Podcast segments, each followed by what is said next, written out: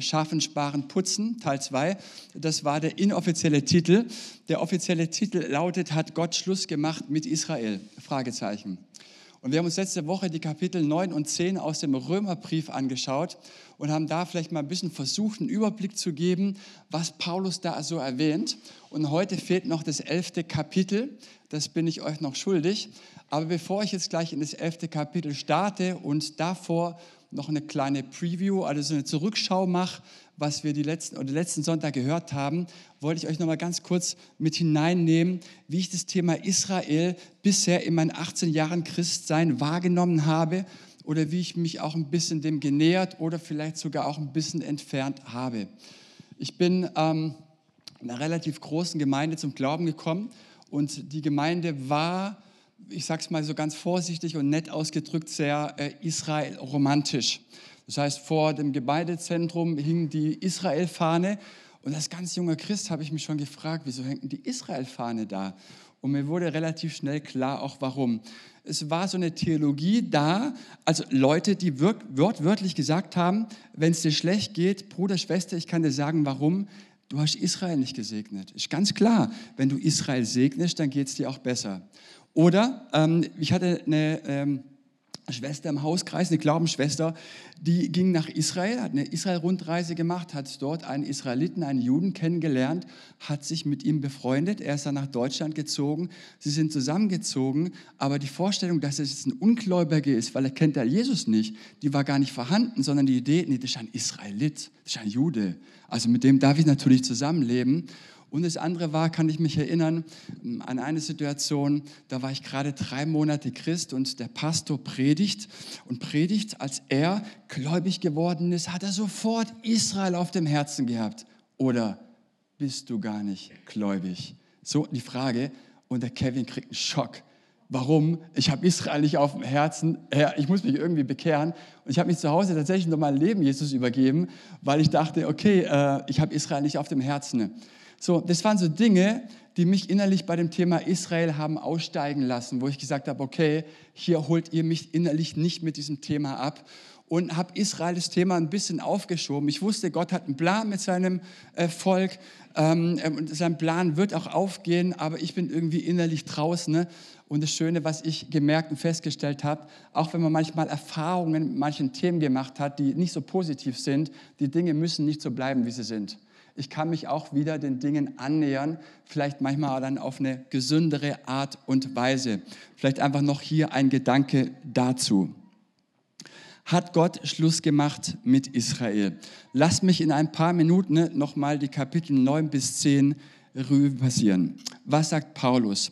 Römer 9 beginnt mit einem ganz tiefen Schmerz. Paulus gibt uns hier einen Blick in sein Innenleben und sein Herz, sagt er, ist voller Schmerz und voller Trauer. Warum? Weil die Israeliten, seine Geschwister, den Messias Christus nicht annehmen, nicht angenommen haben und Gefahr laufen, für immer verloren zu gehen. Und das schmerzt Paulus so sehr, dass er sagt, dass er sogar bereit wäre, sich von Christus trennen zu lassen, um nur einige von den Juden retten zu können. Ich meine, was für eine Ehrenmannhaltung ist das, bitteschön? Was für ein Ehrenmann. Und Paulus führt jetzt diesen Gedanken in Römer 9 der Erwählung aus. Und das ist ein sehr herausfordernder Gedanke. Warum? Denn Paulus führt hier einmal die zwei Geschwisterpaare ein, und zwar Ismael und Isaak und Esau und Jakob. Ismael und Esau waren die Erstgeborenen und rein rechtmäßig würde sozusagen der Segen der Erstgeborene, der väterliche Segen, der Segen Gottes auf die Erstgeborenen übergehen, rein prinzipiell. Aber Gottes Erwählung hält sich nicht an menschliche Maßstäbe, hält sich nicht daran, was wir für gerecht oder ungerecht empfinden, ne? sondern Gott erwählt genauso, wie er will. Und er schreibt seine Geschichte mit den Zweitplatzierten, eben mit Isaak und Jakob. Und das ist eine starke Story. Gott schreibt seine Geschichte mit den Zweitplatzierten dieser Welt. Und ob du Erster bist oder immer Erster warst, das interessiert Gott überhaupt nicht. Und jetzt könnte man sagen, wow, das ist aber ungerecht. Gott, du hältst dich nicht an menschliche Vorgaben, an, an eigentliche Regeln. Und Paulus spitzt diesen Gedanken hier noch weiter zu. Nämlich da, wo es Erwählte gibt, gibt es auch Nicht-Erwählte. Und hier führt er jetzt das berühmte Beispiel von Pharao ins Feld. Ihn hat Gott nicht nur nicht erwählt, sondern Gott hat auch Pharaos Herz verhärtet, sodass dieser nicht umkehren kann. Das ist ein fieser Gott, oder? Der sowas tut. Also erstmal bist du nicht nur erwählt, aber dann hast du auch ein hartes Herz, das dich abhält, davon zum Glauben zu kommen. Und in diese Ungerechtigkeit hinein, die wir darauf empfinden, antwortet Paulus und sagt, was glaubst du, Mensch, wer du bist, dass du mit Gott rechten könntest? Dass du Gott vorschreiben könntest, was gerecht und ungerecht ist? Seit wann gibt denn eigentlich der Ton den Ton an? Seit wann bestimmt der Ton, was der Töpfer aus ihm macht? Darf der Töpfer nicht bestimmen, ob er sich Gefäße zum ehrenvollen oder unehrenvollen Gebrauch fertigt? Doch das kann er. Und diese Spannung löst dann Paulus doch noch ein bisschen auf. Er sagt, selbst wenn es so wäre, so, dass nur einige zum Glauben kommen und andere nicht, wäre es trotzdem gerecht, weil Gott machen kann, was er will. Aber, sagt Paulus weiter im Verlauf des neunten Kapitels, Gott hat einen Plan. Er möchte, dass alle Menschen an seiner Herrlichkeit teilhaben sollen. Das ist der ursprünglichste Plan. Ob du Jude bist, ob du Heide bist, ob du Moslem bist, Hinduist bist, der ursprüngliche Plan Gottes, den er durchziehen wird, lautet, er möchte, dass jeder Mensch an seiner Herrlichkeit teilhat. Und das finde ich einen wunderbaren Plan. Aber die Sache ist die, Israel lehnt ab. Genauso wie wir Gott ablehnen. Und Gott sandte Propheten nach Israel und sprach ganz klar, Israel lehnte ab. Und Gott sendet Propheten in unser Leben, redet ganz klar, was machen wir? Wir lehnen Danken ab und sagen, nee, danke Gott, ich kann es irgendwie selber. Und ähm, dann macht Israel diesen folgenschweren Fehler, Römer 10, sie vertrauen auf sich selbst. Sie vertrauen auf das Gesetz. Sie wählen den Weg äh, der Gerechtigkeit, die aus Grund oder aufgrund der Einhalten der Gesetze kommt. Wir sind selber stark, wir können selber aus eigener Kraft gerecht werden. Wir selber definieren uns von unserem Tun und von unserem Haben. Und der, der sich von sich selbst her definiert, sagt Paulus ganz klar, wird sich verlieren und am Ende leer ausgehen. Das ist der große Schmerz des Paulus. Gott wartet auf sein Volk an jedem neuen Tag, genauso wie auf uns an jedem neuen Tag wartet. Nur die Realität ist die, dass wir Nein sagen, genauso wie Israel Nein gesagt hat. Und so sagt es Paulus in Römer 10, Vers 21, zu Israel aber spricht er, den ganzen Tag habe ich meine Hände ausgestreckt nach einem Volk, das sich nichts sagen lässt und widerspricht. Das ist ein krasser Vers, aber er drückt auch was Wunderbares aus, dass Gott den ganzen Tag seine liebevolle Hand in unser Leben gestreckt hält und wir diese Hand nicht ergreifen. Das ist die bittere Wahrheit und der Schmerz des Paulus. Und jetzt kommen wir zu Römer 11. Hat Gott sein Volk verstoßen? Und um hier eine Antwort zu geben, muss man ganz klar wissen, dass das Nein Israels gegenüber Gott kein kollektives Nein ist. Und das ist ein ganz wichtiger Gedanke. Also dieses Nein Israels bedeutet nicht, dass alle Juden Nein zu Gott gesagt haben. Könnte ich hier das, äh, die Präsentationsfolien hier vorne auf dem Bildschirm haben? Vielen Dank. Genau. Denn bis auf einige Ausnahmen, darunter auch Paulus selbst, lehnen die Juden das Evangelium und den Messias ab. Und deswegen kann man sich durchaus die Frage stellen, hat Israel damit nicht seine letzte Chance verwirkt? Muss man nicht davon ausgehen, dass Gott Schluss gemacht hat mit Israel. Noch eine Folie zurück. Oder mit den Worten des Paulus in Römer 11, Vers 1, hat Gott sein Volk, die Juden, etwa verstoßen? Und die Antwort ist ganz klar, nein, hat er nicht. Denn es sagt er in Vers 2 im 11. Kapitel, Gott hat sein Volk nicht verstoßen, das er von Anfang an erwählt hat. Und weil Israel erwählt ist, kann und wird Gott es niemals verstoßen, denn sonst wäre ja die Erwählung eine reine leere Worthülse. Israel aber ist erwählt und von Gott nicht verworfen, obwohl es Nein zu Jesus gesagt hat. Und diese ganze Denkweise, die zu der Ansicht führt, Israel sei nun weg vom Fenster, Das ist laut Paulus falsch. Aber genau diese Denkweise hat zur sogenannten Substitutionstheologie geführt oder man kann ja auch wahlweise die Ersatztheologie nennen. Und ich möchte kurz in ein paar Minuten erwähnen, was es mit dieser Substitutionstheologie auf sich hat und warum die so wichtig ist, im Blick zu behalten. Es gibt eine kurze Definition, ich lade euch ein, mitzulesen. Bei der Substitutionstheologie geht es darum, Gott habe das Volk Israel seit der Kreuzigung Jesu Christi verworfen und verflucht, seine Erwählung Israels, seinen Bund mit diesem Volk und die ihm geschenkten Verheißungen aufgehoben und sie stattdessen auf die Kirche als neues Volk Gottes übertragen. Mit einfachen Worten könnte man sagen, das Volk, aus dem Jesus kam, hat Christus, den Messias, nicht angenommen, also selber schuld. Alle eure Rechte, alle eure Verheißungen, die euch gelten, die gehen jetzt auf das neue Volk Gottes, auf die Kirche über. Gott hat seine Hand in euer Leben gestreckt, ihr habt sie nicht angenommen, Pech gehabt, jetzt ist die Kirche das neue Israel.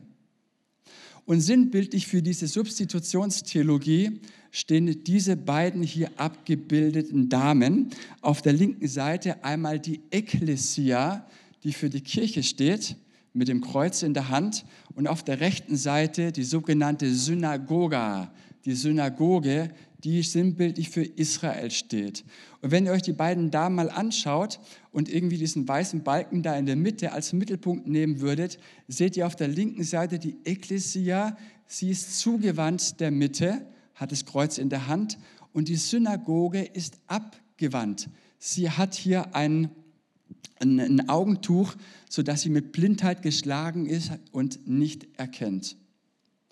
Damals die Menschen, das weiß man in der ganzen Kirchengeschichte, waren nicht besonders gebildet. Sie konnten nicht lesen, aber was jeder Mensch kann, sich Bilder anschauen. Und so hat die Kirche schon ganz, ganz früh die Menschen in ihrer Dogmatik, in ihrer Theologie durch Bilder geprägt, weil man sagt ja so schön, ein Bild spricht mehr als tausend Worte. Wenn man beispielsweise im Mailänder Dom steht, vor dieser Bleigläserfront, also da ist einmal abgebildet, ich glaube, das ist über zehn Meter hoch, einmal das Alte Testament, in der Mitte das Neue Testament und auf der rechten Seite die Offenbarung. Überall so kleine Geschichten in so kleinen Quadraten abgebildet. Das ist faszinierend. Also Bilder erzählen Geschichten. Bilder erzählen Dogmatik und auch Theologie. Und so hat man dieses Bild, ja, das ist von dieser Mailänder Dom, von diesem Bleigläser, und das nächste Bild, so hat ein Bild maßgeblich die Menschen damals geprägt hinsichtlich der Substitutionstheologie. Man könnte sagen, dieses Bild steht für diese Substitutionstheologie. In der Mitte haben wir den gekreuzigten Christus und auf der linken Seite steht die Ekklesia da mit dem Abendmahlkelch, empfangend das Blut Christi, das aus seiner Seite läuft. Sie ist der Kirche, sie ist Christus gegenüber zugewandt. Auf der anderen Seite sehen wir hier die Synagoga. Sie ist abgewandt, mit Blindheit geschlagen, mit einer Augenbinde. Und dieses Bild oder die Art von Bildern haben die Menschen schon relativ früh geprägt mit der Vorstellung, Israel oder Gott habe Israel verworfen. Israel hat das Heil verwirkt, es geht nun auf die Ekklesia über. Und diese Art von Theologie hat natürlich, werden es gleich sehen, schwerwiegende Folgen gehabt. Diese Theologie hat unter anderem im zweiten Jahrhundert zu einer Geschichte geführt. Das ist nur eine Geschichte von vielen, die ich hier gerne anführen will. Äh, die Kanonisierung der Bibel, das heißt die Fertigstellung der Bibel, der Kanon ist der Maßstab, die Richtschnur, also die Fertigstellung der Bibel mit seinen 66, mit ihren 66 Büchern, 39 im Alten Testament, 27 im Neuen Testament. So, die wurde Anfang des 5. Jahrhunderts fertiggestellt. Und seit dem 2. Jahrhundert gab es immer wieder von verschiedenen Kirchenvätern den Versuch, die Kanonisierung abzuschließen. Einen könnte man sagen, ja, so ein, so ein ähm, so eine Fertigstellung vorzulegen. Und es gab den Kirchenvater Markion in der Mitte des zweiten Jahrhunderts. Er hat einen Kanonisierungsvorschlag gemacht, indem er gesagt hat, das Alte Testament, das können wir völlig rausstreichen. Wir nehmen nur noch Briefe aus dem Neuen Testament, denn Synagoga, die wurde ja bitteschön verworfen. Und wenn die Synagoge und Israel verworfen ist, für was brauchen wir denn bitteschön das Alte Testament? Das braucht keiner mehr. So, um, ähm, das Beispiel habe ich gewählt, um einfach nur zu zeigen, wie früh schon die Menschen mit dieser Theologie geprägt wurden, dass die Kirche das Volk Israels als das Volk Gottes abgelöst hat. Und diese Substitutionstheologie hat sich dann irgendwann verbunden mit der These des sogenannten Gottesmordes. Da steht die Idee dahinter, dass die Juden Gott selbst ermordet hätten. Diese beiden Thesen oder Theologien haben zum frühchristlichen Antijudaismus geführt. Und später hat dieser Antijudaismus diese historische Wurzel des neuzeitlichen Antisemitismus gebildet, das unter anderem zum Holocaust geführt hat. Und nicht nur zum Holocaust, sondern auch bis in den heutigen Tag. Ich habe hier aus dem Internetartikel einen Screenshot gemacht im ersten Halbjahr 2023 fast 100 antisemitische Straftaten in Nordrhein-Westfalen. Und das war vor dem Angriffskrieg, noch im Oktober, im ersten Halbjahr. Also man sieht Theologien und Dogmatiken, darüber kann man sich streiten, aber diese Dogmatik, diese Theorie, dass die Kirche Israel abgelöst hat, dass die Juden die Gottesmörder sind, haben zu so vielem schrecklichen Leid gegenüber dem jüdischen Volk geführt, und da muss man manchmal aufpassen, an was man glaubt und was man für sich selber so wahrnimmt und sieht. Einfach hier eine kurze Exkursion, ein kurzer Ausflug, wie sehr wir Christen doch auch geprägt sind. Das ist ein christlicher Mainstream, der sich weltweit durch die ganze Kirche, durch die ganzen Kirchenlandschaften ziehen, nämlich dass das Volk Gottes, die Kirche jetzt ist, das neue Volk Gottes und Israel abgelöst hat. Aber Paulus wehrt jetzt diesen Gedanken, dass Gott Israel verstoßen haben könnte, entschieden ab. Wisst ihr, wenn man einen Rettungsring, der uns zugeworfen wird, nicht ergreift, dann hat man eben Pech gehabt, oder? Dann geht man unter. Aber diese Logik, die gilt bei Gottes Erwählung nicht. Und gerade hier bezüglich des Volkes Israels. Denn der Abrahamsbund, der besteht und die Erwählung Israels bleibt. Der alte Bund war, wurde zwar aufgebrochen, aber der neue Bund ist versprochen. Also hat Gott sein Volk nicht verstoßen. Wie kommt Paulus jetzt zu dieser Gewissheit? Paulus erinnert sich an die Zeit des Propheten Elisa im 11. Kapitel. Da gab es schon einmal so eine dunkle Zeit, wo Israel nicht mit Gott ging. Aber Gott hat dafür gesorgt, dass einige Israeliten ihm treu blieben. Es sind genau 7000, die Paulus hier erwähnt, die damals den Gott Baal nicht angebetet haben und Gott die Treue gehalten haben. Und dieser Rest, diese 7000, der bildet für Paulus ein ganz, ganz wichtiges Faktum, nämlich und eine ganz wichtige Funktion, nämlich es ist das sichtbare Zeichen, dass Gott Israel nicht aufgegeben hat. Es gab immer durch die Zeit Israeliten, die Gott die Treue gehalten haben. Also das ist für Paulus ein Beweis dafür, dass Gott sein Volk nicht aufgegeben hat. Es ist zwar nur eine kleine Anzahl derer, die Gott treu geblieben sind, aber es ist eine Anzahl. Und für Gott sind die Zahlen nicht so sehr wichtig, wie sie für uns manchmal wichtig sind. Und genau das überträgt Paulus jetzt auf seine Zeit. Es gibt Juden, die zum Glauben an Jesus gekommen sind und genau die bilden den, Recht, äh, den Rest. Also kann man schlussfolgern, ist Gott mit Israel unterwegs und hat sein Volk nicht verstoßen und nicht aufgegeben. Und das ist der ganz entscheidende und wesentliche Punkt. Jetzt kommt in Römer 11.7 eine krasse Aussage. Es ist zwar tröstlich, dass es diesen Rest gibt, aber auf den meisten Juden, sagt Paulus, liegt wie so ein Schleier. Gott hat sie in einen tiefen Schlaf versetzt, damit sie nicht erkennen können. Ist es nicht krass? Stell dir mal vor, dass Gott dich in den Tiefschlaf versetzt, dass du nicht erkennen kannst. Und ich glaube, dass er das manchmal macht. Ich habe das letzte Woche gesagt. Ich glaube, dass in der geistigen Welt manchmal ein Schleier auf Dingen liegt. Und dieser geistliche Schleier, der hindert uns daran, dass wir Dinge erkennen. Und ich glaube, dass es wichtig ist. Warum? Manchmal so ein bisschen auch als Selbstschutz. Wenn wir alles erkennen würden, was in der geistigen Welt auf uns wartet, ich glaube, wir würden Schock bekommen. Wenn wir alles im Vorfeld wüssten, was auf uns wartet, das tun wir aber nicht. Und genau deswegen ist Erkenntnis Stückwerk, deswegen liegt manchmal einfach auf Dingen ein geistlicher Schleier. Und deswegen sagt Paulus, braucht es geisterfüllte Menschen, die den Blick in die Atmosphäre werfen können und sehen können, was für Atmosphären gibt es. Denn wozu wir berufen sind im Reich Gottes, im Königreich, ist Atmosphäre zu kreieren und zu bauen. Reich Gottes Atmosphäre und Atmosphären, die nicht gottwillig oder Gott äh, sind, zu shiften, das heißt zu eliminieren. Das ist ein ganz wesentlicher Auftrag. Paulus sagt es so, dass im Volk Gottes liegt ein Schleier und sie können nicht erkennen. Aber dieser Schleier, es ist keine Willkür. Es ist nicht so, dass Gott sagt, so, du siehst jetzt und du siehst nicht, sondern dieser Schleier ist keine Willkür, sondern vielmehr es ist ein Gericht nach dem Motto, Gott sagt, ihr wollt Jesus nicht annehmen, dann müsst ihr damit leben. Ihr habt eure Augen verschlossen, dann verschließt deine Augen weiter. Damit soll es jetzt einfach so bleiben. Das ist nicht absolut gemeint, weil einige Juden weiterhin zum Glauben kommen, aber nur wenige. Also manche Juden wollen Jesus nicht annehmen, aber der absolute Clou, und das ist das Geniale an Römer 11, dass Gott trotz der Verstocktheit einen genialen Plan hat. Gott lässt sich nicht aufhalten von Menschen, nicht von verstockten Herzen aufhalten, wenn es um die Erfüllung seiner Pläne geht.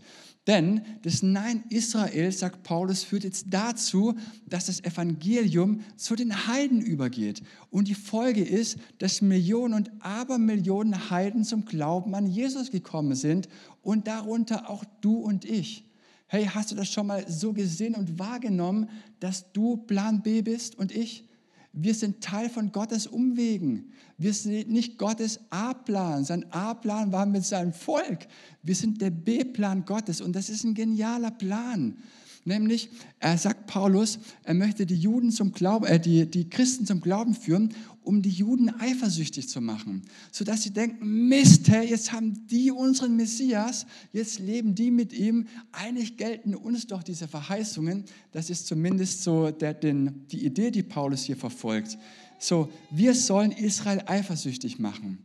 Und Paulus illustriert es jetzt noch anhand des Bildes des Ölbaums. Und er sagt, dass einige Juden, ne, oder die Juden an sich selber, die nicht an Gott glauben, die Israel oder die Gott die Treue verweigern, ausgebrochen wurden, wie so Zweige. Und wir Heiden, wir wurden aus wilden Ölbaumen, damit unser heidnischer Hintergrund gemeint, ebenfalls ausgebrochen und in den Ölbaum eingepfropft. Das bedeutet aber, dass wir nicht selber der Ölbaum sind, sondern wir partizipieren, wir haben Anteil an diesem Ölbaum. Wir wurden dort hinein sozusagen eingepfropft und wir leben aus der Wurzel, wir ziehen unseren Saft aus diesem Baum selbst heraus. Und das ist der nächste Gedanke, den Paulus hat. Deswegen sollen wir Heiden uns nicht aufspielen. Stolz, Exklusivitätsdenken führt immer zu den ganz, ganz schlimmen, überheblichen Herzenshaltungen. Nein, es geht darum zu realisieren, wir sind genauso ein Teil wie die Juden von Gottes Plan. Wir sind genauso eingepfropft worden wie die Juden. Also sagt Paulus so, haben wir überhaupt keinen Grund, uns aufzublasen. Römer 11, Vers 18. Aber in 24 sagt Paulus, eines Tages werden die ausgebrochenen Zweige wieder eingepfropft werden. Und ich finde das so stark. Es gibt also Hoffnung für Israel. Wird ganz Israel gerettet werden? Paulus gibt uns in Römer 9 bis 11 keine eindeutige Antwort. In dem Sinne, dass er in 11.28 sagt, ja, es ist so. Aber er gibt uns drei Hinweise, die uns helfen sollen zu verstehen, dass Gott Israel erretten wird. Nämlich der erste Grund, der erste Faktor ist die Eifersucht die durch die Christen entsteht. So, wenn Gott sein Volk verworfen hätte, warum soll er es eifersüchtig machen? Das macht keinen, äh, keinen Sinn. Eifersucht an sich gesehen ist ja nicht schlecht. Aber wenn ich in der Partnerschaft sowas wie Eifersucht empfinde, ist ja auch ein Zeichen, da lebt noch irgendetwas, der andere ist mir noch wichtig. Obwohl das Eifersucht, ich sage, ich halte es kein Plädoyer für Eifersucht. So, äh, der zweite Grund ist der Heilige Geist, der an Israel wirkt und den Schleier wegnimmt. 2. Korinther, Kapitel 3, Verse 4 bis 18. Und dann der dritte Grund, ein Offenbarwerden Jesu während des letzten großen Kampfes um Jerusalem, Sacharja 12, Vers 10. Und diesen Vers hier aus Sacharja möchte ich gerne vorlesen. Da heißt es, ich werde die Nachkommen von David und die Einwohner Jerusalems mit einem Geist erfüllen, der sie ihre Schuld erkennen lässt, sodass sie mich um Gnade anflehen. Und was Gott jetzt sagt, wohl dem, der so zur Buße und so zur Umkehr kommt. Voller Reue werden sie auf mich sehen, den sie durchbohrt haben, und die Totenklage für ihn erhalten, so wie man um sein einziges Kind trauert. Ja, sie werden bitterlich um ihn weinen, als wäre es ihr erstgeborener Sohn. So sehr Reue zu zeigen, als würdest du dein einziges Kind umgebracht haben. Wohl dem, der so Buße tun kann, denn er wird viel lieben. Wem viel vergeben worden ist, der liebt viel. Wohl dem, der so in seinem Leben Buße tun kann über das, was er falsch gemacht hat. Leute, solche Christen braucht diese Welt. Solche Christen braucht diese Welt. Nicht Leute, die dastehen, selbst überzeugt sind, was ich alles kann, wie super ich bin, was ich alles habe, sondern Menschen, die eine Ehrfurcht vor Gott haben und das Geschenk der Buße auch verstehen und wahrnehmen kann. Israel wird zum Sehen kommen. Ich möchte zum Schluss noch eine Zusammenfassung machen über die drei Kapitel und über das, was ich die letzten zwei Sonntage gesagt habe. Wisst ihr, was so faszinierend ist? Gott schreibt mit seinem Volk Geschichte. Die Juden, die werden zum Glauben an den Messias kommen. Und das Geniale an der Wählung Gottes ist, sie ist nicht willkürlich, sondern sie ist konsequent aus meinen Entscheidungen. Als Menschen treffen wir Entscheidungen und wir können richtige Entscheidungen treffen und wir können falsche Entscheidungen treffen. Nur die Konsequenz unserer Entscheidungen die tragen wir. Und wir dürfen nicht die Konsequenz aus unseren falschen Entscheidungen versuchen, Gott in die Schuhe zu schieben, so nach dem Motto einfach eine billige Ausrede suchen, weil ich es verbockt habe, weil ich das Leben nicht gelebt habe, zu dem ich eigentlich von Gott berufen war. Denn wir können, das sagt Paulus ganz klar, megamäßig am Ziel vorbei crashen und das Ziel, das Gott mit uns hat, megamäßig verfehlen. Gerecht aus Glauben ist derjenige, der sich ganz und gar von Christus her versteht. Der versteht, gerecht bin ich nicht aufgrund dessen, was ich habe, nicht aufgrund dessen, was ich leiste, nicht aufgrund dessen meiner eigenen Stärke, sondern gerecht bin ich allein aufgrund des Glaubens und meines Vertrauens auf Gott. Und dann ist es egal, ob ich Jude bin, ob ich Heide bin, ob ich Moslem bin oder Hinduist. Gerecht bin ich aufgrund des Glaubens. Und das absolut Geniale an Römer 9 bis 11 ist, Gott gebraucht auch meine Umwege, um mit mir am Ziel anzukommen. Das bedeutet, dass Gott Israels Umwege von Anfang an hat einkalkuliert in seinem Plan. Das macht hier das prophetische Wort von Zachariah so wunderbar deutlich. Und er wird mit seinem Volk am Ziel ankommen. Und das teilt mir ganz persönlich mit, dass Gott auch meine Umwege in meinem Leben von Anfang an hat mit einkalkuliert. Meine Sturheit, meine Dickköpfigkeit, meine Herzenshärte, meine Verstocktheit. Und es gilt, Gott wird auch mit mir am Ziel ankommen. Wie kann ich mir da so gewiss sein? Weil ich der tiefsten Überzeugung bin, wenn Gott einmal ergriffen hat, den lässt er nicht mehr los. Den lässt er nicht mehr los. Das ist meine zutiefste Überzeugung. Wird es Stürme in meinem Leben geben? Ja, und die gibt es. Gibt es Umwege? Natürlich gibt es Umwege und das nicht wenige. Geht es euch auch so? Ähm, gibt es Verstocktheit? Ja. Dickköpfigkeit? Natürlich. Fragt mal Eva. Gibt es Krisen? Natürlich wird es Krisen geben. Und genau diese Fragen nimmt Paulus am Ende von Römer 8 auf und fragt, was kann uns da von Christus und von seiner Liebe trennen? Es muss die Not sein, die uns trennt, oder? Nein. Da muss es die Angst sein, die uns von Christus trennt. Nein. Verfolgung? Nein. Hunger, Entbehrungen, Lebensgefahr. Es muss das Schwert des Henkers sein, das uns von Gottes Liebe trennt. Nein, auch das nicht. Und Paulus sagt, in all dem tragen wir einen überwältigenden Sieg davon durch den, der uns so sehr geliebt hat. Ja, ich bin überzeugt, dass weder Tod noch Leben, weder Engel noch unsichtbare Mächte, weder Gegenwärtiges noch Zukünftiges, noch gottfeindliche Kräfte, weder Hohes noch Tiefes, so noch sonst irgendetwas in der ganzen Schöpfung uns je von der Liebe Gottes trennen kann, die uns geschenkt ist in Christus Jesus. Wisst ihr, warum ich das glaube? Wenn Gott einmal ergriffen hat, den lässt er nicht mehr los, weil es genau das ist, was Paulus sagt. Wir haben eine unfassbare Gewissheit und wissen unser Endergebnis am letzten Tag. Aber Vorsicht, eine Gewissheit hat derjenige, der sich nicht von sich selbst her versteht, der sich nicht von sich selbst her definiert, von seiner eigenen Glaubensgerechtigkeit, von seiner eigenen Stärke, denn der wird sich verlieren und am Ende leer ausgehen. Aber derjenige, der sich ganz und gar von Christus her versteht, von der Beziehung und aus der Beziehung zu Christus her definiert, von seiner Liebe und von seiner Gnade, der wird sich gewinnen und am Ende reich belohnt werden, eben mit dieser Gewissheit. Und dann wird es Umwege in meinem Leben geben und nicht wenige. Das wird Gott aber nicht davon abhalten, mit mir und mit dir und mit seinem Volk am Ziel anzukommen.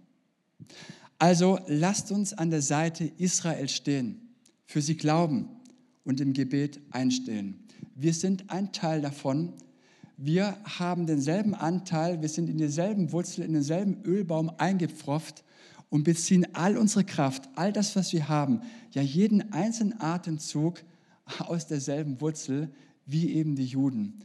Und das finde ich einfach so stark, wie Paulus das hier gemeinsam uns abholt. Lasst uns glauben mit Israel, lasst uns glauben an Gottes Verheißungen, die er für sein Volk vorbereitet hat. In diesem Sinne möchte ich mich bei euch herzlich bedanken dass ihr ähm, gefolgt seid, zumindest einen Eindruck gemacht hat, auch wenn es manchmal an der einen oder anderen Stelle doch ein bisschen zäh ist, weil es zwei Lehrpredigten gewesen ist. Aber es war mir doch ein starkes Anliegen einfach, uns einen Überblick zu geben über die Kapitel 9 bis 11. Und ich finde es triumphal, wie 11 endet. 9 beginnt mit einem großen Schmerz und 11 mit einem Lobpreis. Und den möchte ich doch nicht euch noch vorenthalten o Tiefe des Reichtums, der Weisheit und der Erkenntnis Gottes. Wie unergründlich sind seine Entscheidungen, wie unerforschlich seine Wege. Und das musst du mal ausdrücken können über alles, was du in deinem Leben nicht verstehst. Denn wer hat die Gedanken des Herrn erkannt? Oder wer ist sein Ratgeber gewesen? Oder wer hat ihm etwas gegeben, sodass Gott ihm etwas zurückgeben müsste? Denn alles ist in Christus. Ist es nicht faszinierend? Es beginnt mit einem Schmerz und zwischendrin wird es auch ein bisschen ruppig werden, aber am Ende steht der Lobpreis. Und es bildet so wunderbar auch unsere Lebensgeschichte ab. Am Ende wird Lobpreis bis in alle Ewigkeit stehen. Amen.